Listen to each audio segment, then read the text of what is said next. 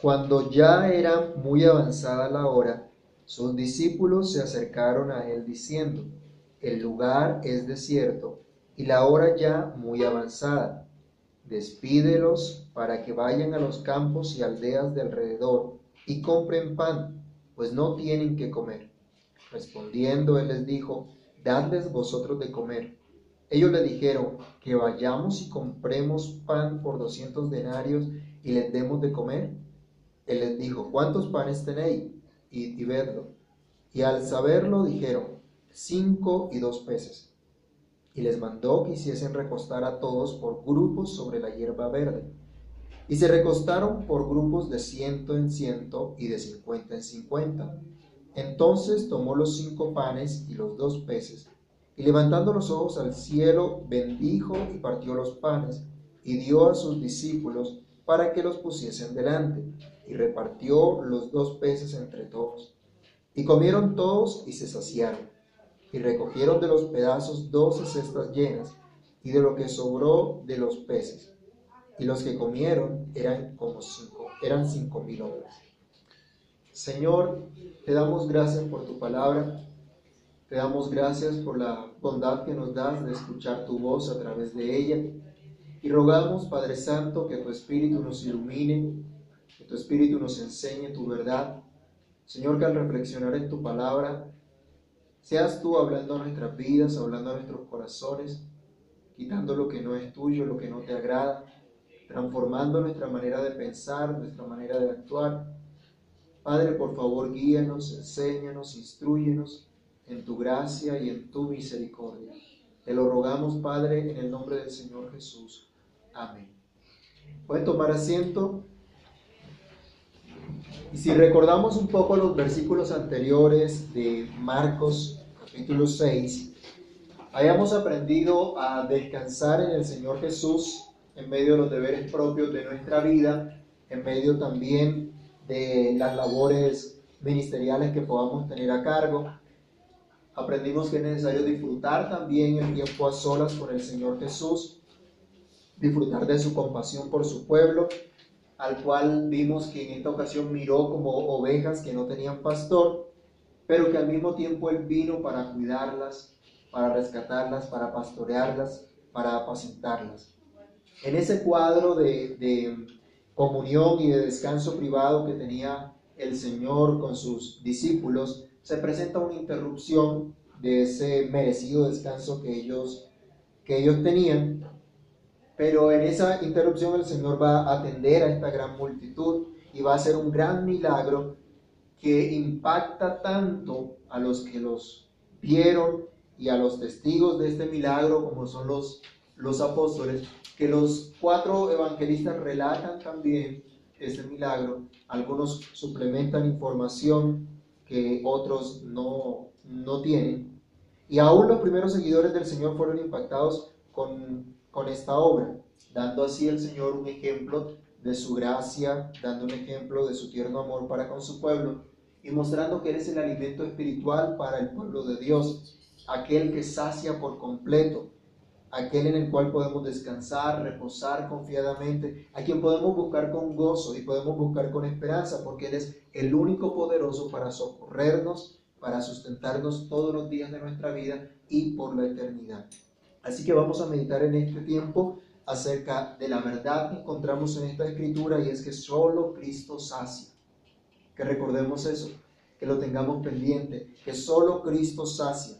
Y lo primero que podemos ver es que su palabra es suficiente. Repasemos los versículos 30 al 34 de aquí de Marcos 6, que nos muestra el cuadro en el que ocurre este milagro, el momento en que ocurre este milagro. Dice que entonces los apóstoles se juntaron con Jesús y le contaron todo lo que habían hecho y lo que habían enseñado. Él les dijo, venid vosotros aparte a un lugar desierto y descansad un poco, porque eran muchos los que iban y venían de manera que ni aún tenían tiempo para comer, y se fueron solos en una barca a un lugar desierto. Pero muchos los vieron, les vieron ir y les reconocieron, y muchos fueron allá a pie desde las ciudades, y llegaron antes que ellos y se juntaron a él. Y salió Jesús y vio una gran multitud y tuvo compasión de ellos, porque eran como ovejas que no tenían pastor, y comenzó a enseñarles muchas cosas. Cristo ve entonces esta gran multitud, dice, como ovejas que no tienen pastor. Y la compasión de Jesús, las entrañas de Jesús se mueven y lo llevan a actuar, a manifestarles su verdad, a enseñarles acerca del reino de Dios. Y esta palabra del Señor es suficiente, y es lo primero que anotamos. Si Cristo es el único que sacia, su palabra es suficiente para apacentar y para pastorear a su pueblo, tal como nos ilustra el Salmo 23. ¿Recuerdan ese salmo? Donde nos dice que el Señor es nuestro pastor. Entonces, esa palabra del Señor es suficiente porque trae paz, porque trae consuelo. Esta multitud había caminado aproximadamente 16 kilómetros para ver a Jesús. Habían visto, habían escuchado acerca de él. Recorrieron un camino que a pie muy seguramente era difícil. Y llegaron tal vez de forma, de forma inoportuna, porque interrumpieron el merecido descanso que tenía el Señor Jesús junto con sus discípulos. Pero a pesar de eso, fueron recibidos por el Señor, quien comienza a enseñarles muchas cosas, quien comienza a mostrarles cómo el reino de Dios se ha acercado a sus vidas cómo es necesario arrepentirse de sus pecados, cómo es necesario creer en el Evangelio. Eso era lo que Jesús estaba enseñándoles. Eso era lo que Jesús eh, les daba al, al haberlo recibido a pesar de la torpeza y de la imprudencia que ellos tenían. Así que estas personas, esta multitud, no se equivocó al ir a Jesús, no se equivocó al venir a Él, porque solo Él tendría consuelo y solo Él trae consuelo y perdón al pecador. Ahora era un tiempo de quietud, ahora era un tiempo de estar apacentados por el buen pastor. ¿Somos apacentados por ese buen pastor? ¿Entendemos nosotros que es Cristo nuestro buen pastor? ¿Encontramos en la palabra del Señor ese consuelo, esa paz y esa vida que solo Él nos puede dar? Hemos entendido que somos pecadores y que por lo tanto merecemos la ira de Dios, pero que en Cristo recibimos perdón gracia y paz ahora y por toda la eternidad? ¿Será que nosotros necesitamos algo más para saciar nuestras almas? Solo Cristo sacia. Y su palabra es suficiente porque su palabra satisface el alma cansada. Ya no importaba lo que la multitud había recorrido. Ya no importaba las dificultades que habían tenido para llegar. Ya no importaba el tiempo que habían gastado o, lo adverso que haya sido su, su camino. Y miren, es interesante y nos llena de gozo eh, saber que todavía hay gente que está muy ansiosa por la palabra de Dios y que se esfuerza por escuchar esa palabra.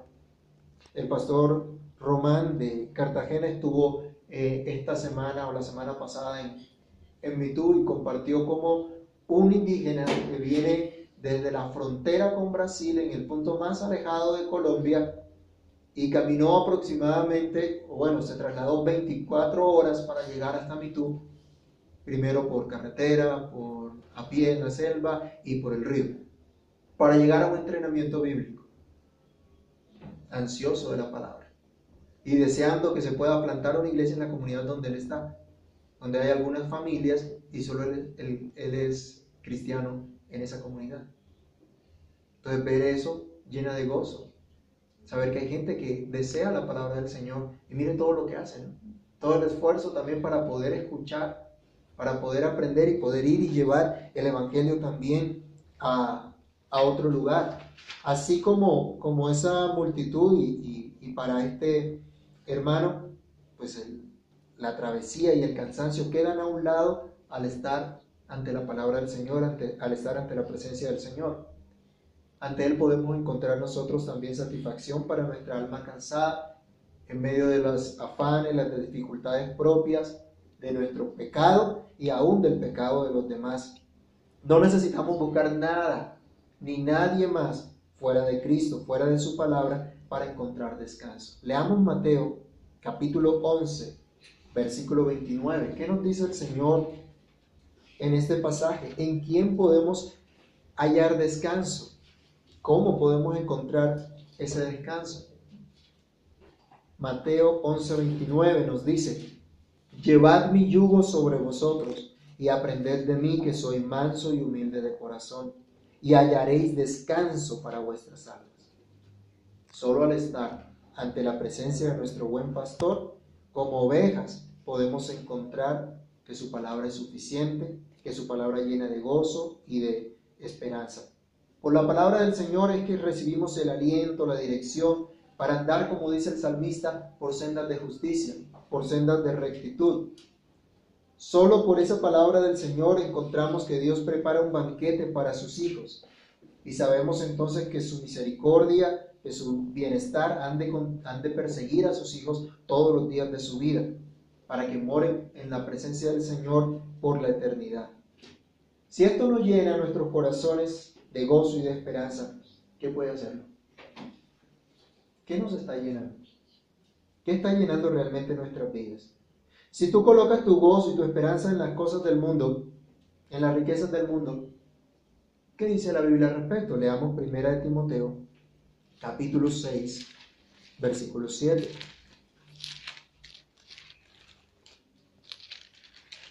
Primera Timoteo 6, 7. Miren lo que dice, porque nada hemos traído a este mundo y sin duda nada podremos sacar. Así que si nuestra esperanza es tener riquezas, la Biblia dice que son inciertas. Entonces, un día van a pasar esas riquezas, un día se van a acabar esas riquezas.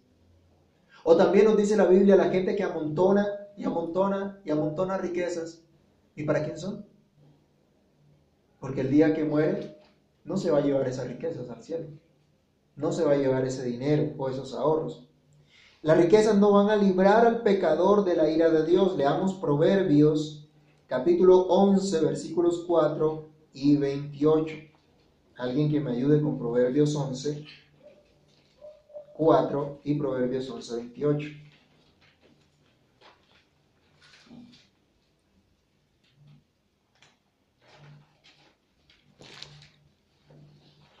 Proverbios 11, 4 ¿qué dice? No aprovecharán las riquezas en el día de la ira, mas la justicia librará de muerte. Aquí mucha gente cuando tiene dinero compra jueces, compra abogados, hacen torcidos por todo lado, ¿sí? Pero ante la justicia de Dios y ante el día de la ira de Dios, ¿será que los pueden librar? Mucha gente hoy aparentemente se sale con las suyas. Delante de todo el mundo aparecen como buena gente, como aquellos que todo lo hacen bien. Pero a su tiempo, dice la Biblia, su pie repalará. A su tiempo se mostrará. Y Dios hará justicia. También allí en Proverbios 11, el versículo 28. Dice, el que confía en sus riquezas caerá, mas los justos reverdecerán. Entonces, ¿en quién confiamos? ¿En las riquezas? En los deseos y placeres de este mundo, ¿qué dice la Biblia? Que los deseos, la vanagloria de este mundo no viene de Dios, sino que viene del mundo. Y el mundo pasa y sus deseos, pero el que hace la voluntad de Dios permanece para siempre. Así que, ¿qué es lo que realmente sacia nuestras vidas? ¿Qué llena de gozo y de esperanza nuestras vidas? El tener todos los deleites de este mundo, el tener todos los placeres de este mundo, el disfrutar de lo último de la moda, el disfrutar de lo último en tecnología, el disfrutar de la popularidad, el ser agradable a todos. ¿Qué es lo que sacia? ¿Qué es lo que llena nuestras vidas? Nada aparte de Cristo te puede saciar. Y nada aparte de su palabra te puede llenar de gozo y de esperanza. La palabra de Dios es suficiente. Y esa palabra de Dios nos habla de una provisión que nunca falta. Esto es lo segundo que aprendemos acá. Cristo, solamente Cristo satisface, solo Cristo sacia y su provisión nunca falta. Siguiendo la figura del buen pastor, entendemos que Dios tiene cuidado especial de sus ovejas. Que Dios cuida de su pueblo así como el pastor de su rebaño. Y Cristo demostró que Él es ese buen pastor y no rechazó la imprudente multitud, sino que lo recibió, los enseñó de acuerdo a su verdadera necesidad. Él sabe de qué cosas tenemos necesidad. ¿Qué le dicen los discípulos al Señor Jesús cuando ven que el día declina? Señor, ya se está haciendo tarde. ya se va a oscurecer y esta gente lleva todo el día con nosotros. Estoy parafraseando. Entonces mándalos para que vayan por las aldeas, por los caminos, que compren algo de comer, que no se van a desmayar acá de pronto del hambre. Ya está bueno. Ellos vienen, le dicen al Señor muy respetuosamente, Señor, ya es hora de que vayas acabando la predicación. Y vayas acabando con la enseñanza, ya no te extiendas más porque esta gente tiene que comer. ¿Sí? Y ellos entonces vieron ante esta necesidad, vieron una necesidad, se lo comunican al Señor. ¿Y cuál es la respuesta del Señor? Denle ustedes de comer. Imagínense usted la sorpresa de esta gente cuando el Señor les dice, denle ustedes de comer. Obviamente dice el pasaje paralelo de Juan 6:6 que Jesús sabía lo que iba a hacer y los estaba probando en, este, en ese dicho. Cristo sabe perfectamente todas las cosas. Cristo sabe de qué cosas tenemos necesidad y Él ha prometido no dejarnos ni desampararnos. Les invito a que leamos Salmo 103, versículos 1 al 5. Él es nuestro Dios, Él es nuestro creador, Él es nuestro sustentador y Él es suficiente para todas, para todas nuestras necesidades. Mire el Salmo 103, versículos 1 al 5, lo que nos dice. Bendice alma mía a Jehová y bendiga todo mi ser su santo nombre. Bendice alma mía a Jehová y no olvides ninguno de sus beneficios él es quien perdona todas tus iniquidades, el que sana todas tus dolencias, el que rescata del hoyo tu vida, el que te corona de favores y misericordias, el que sacia de bien tu boca, de modo que te rejuvenezcas como el águila.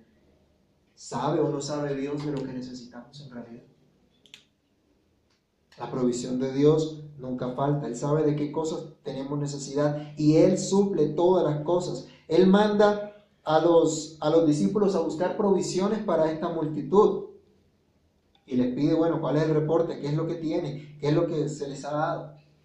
Bueno, por pasajes paralelos sabemos que había un muchacho que tenía cinco panes, dos peces, y este muchacho lo comparte. Y ellos lo traen, y el reporte que le traen al Señor, tenemos cinco panes y dos peces, pero ¿qué es esto para esta gran multitud? Eso no alcanza. Imagínese usted, ya sabemos que el número era 5.000 sin contar las mujeres y los niños. Entonces, ¿cuántas mujeres creen que habría? ¿Cuántas mujeres hay aquí hoy? ¿Ah? Mujeres más niños nos doblan. Entonces había mucha gente.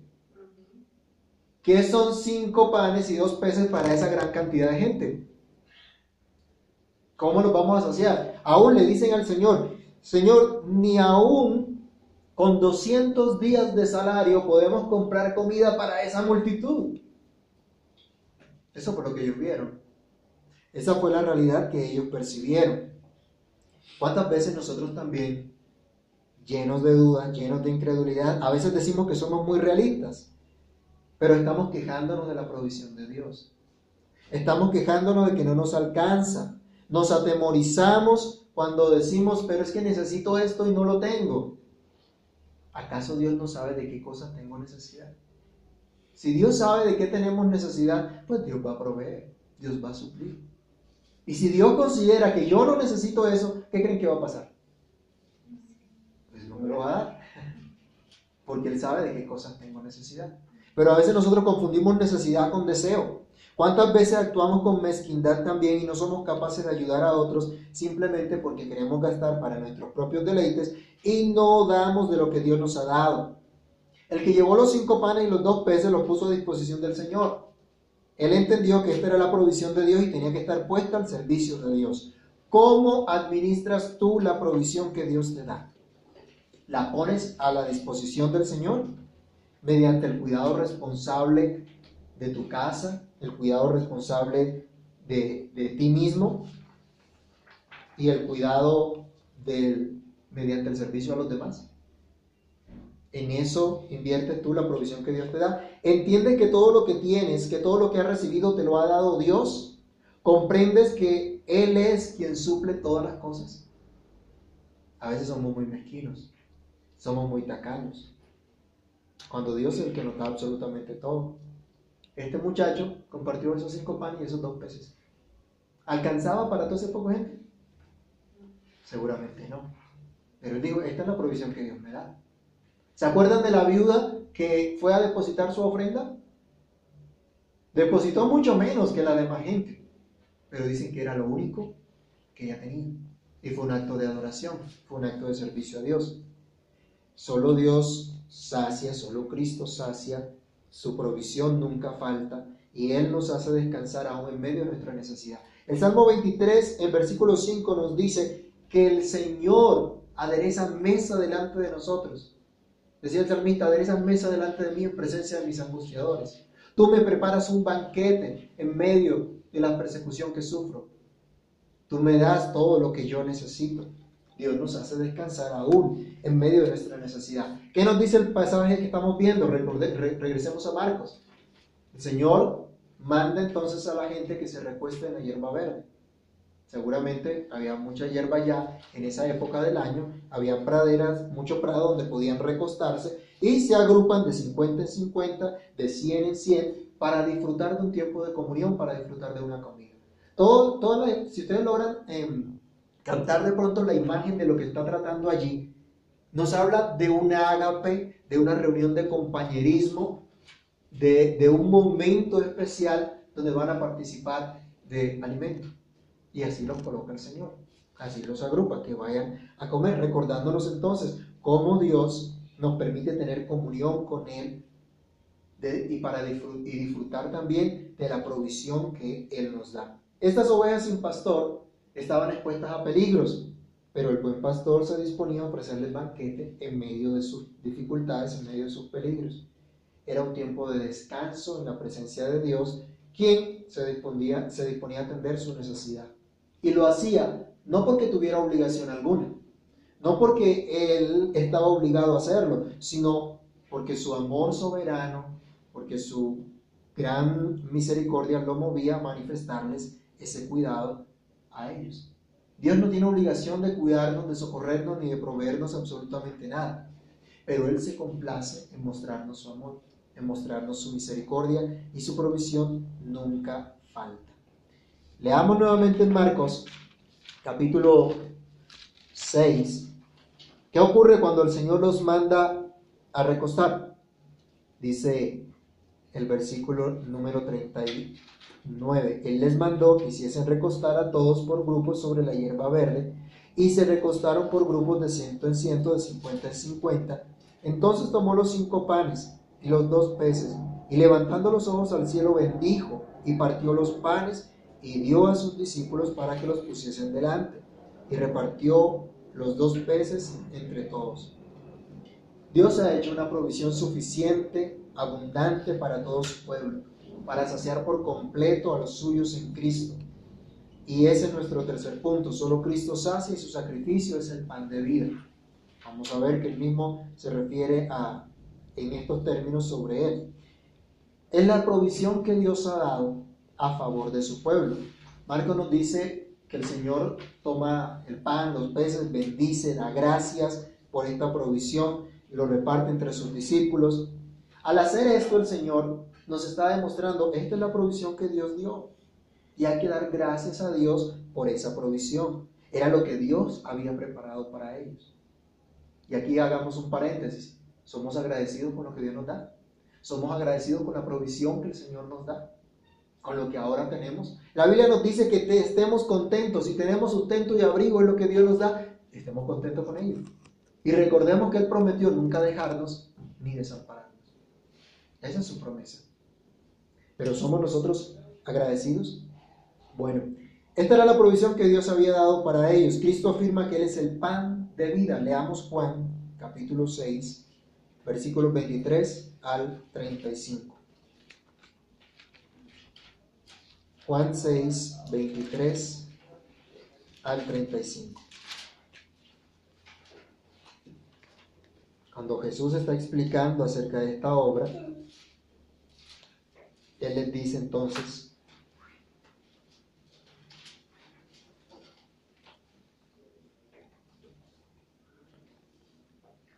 desde el 33, más bien, 33 al 35. Dice, porque el pan de Dios es el que descendió del cielo y da vida al mundo. Le dijeron, Señor, danos siempre este pan. Jesús les dijo, yo soy el pan de vida. El que a mí viene nunca tendrá hambre, y el que en mí cree no tendrá sed jamás. Cristo afirma que Él es el pan que descendió del cielo. Él les decía, sus padres comieron el maná que Dios les dio, pero el verdadero pan que descendió del cielo soy yo. Y el que cree en mí tendrá vida eterna, no tendrá hambre jamás. Y entonces ellos piden ese pan. Cristo es ese pan de vida para el pueblo de Dios. Solo Cristo sacia. Él nos está hablando entonces que su sacrificio es ese pan de vida, es ese alimento espiritual para nuestras almas, que satisface la verdadera necesidad del pueblo de Dios.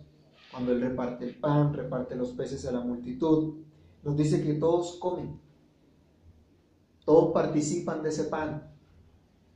¿Y quedaron hambrientos?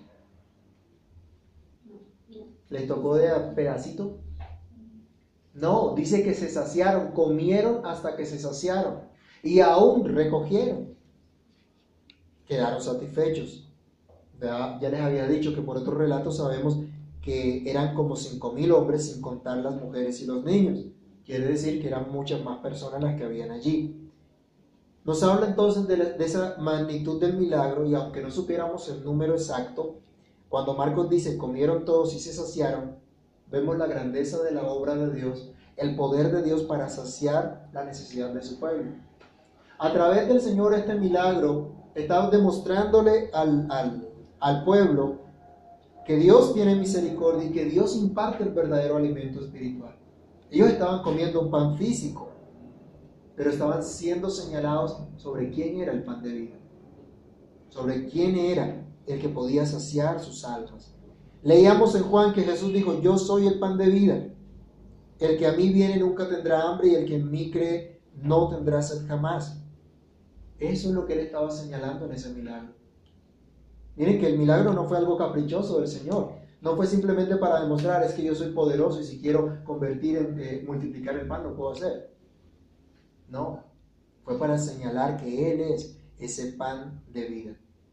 Y esa es la misma verdad que se señala cuando nosotros como iglesia nos reunimos también a partir el pan en la cena del Señor. Mostramos que solo Cristo sacia. Recordamos que solo Él nos sacia, que es nuestro pan de vida que satisface nuestra necesidad de perdón, nuestra necesidad de reconciliación con Dios, la cual fue ganada por el cuerpo de Cristo que fue partido en la cruz, que fue entregado por nosotros. Solo Cristo sacia, solo Él es el pan de vida el pan único, suficiente y abundante. En este relato nos dice que recogieron cuántos, cuántos pedacitos? Doce canastas. Doce canastas. Doce canastas llenas de pedazos, lo que recogieron. ¿Sí? Recogieron todo eso, nada se perdió, hubo abundancia, no dejaron la comida tirada en el camino tampoco irresponsablemente. Y aquí debemos aprender una lección también, ¿no?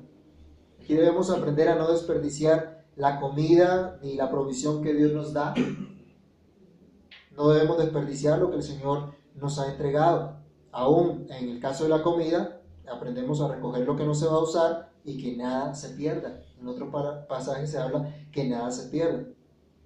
Esto es, hay que ser responsables con la provisión que Dios nos da hay que dar un uso apropiado, un uso adecuado a la provisión que Dios nos da.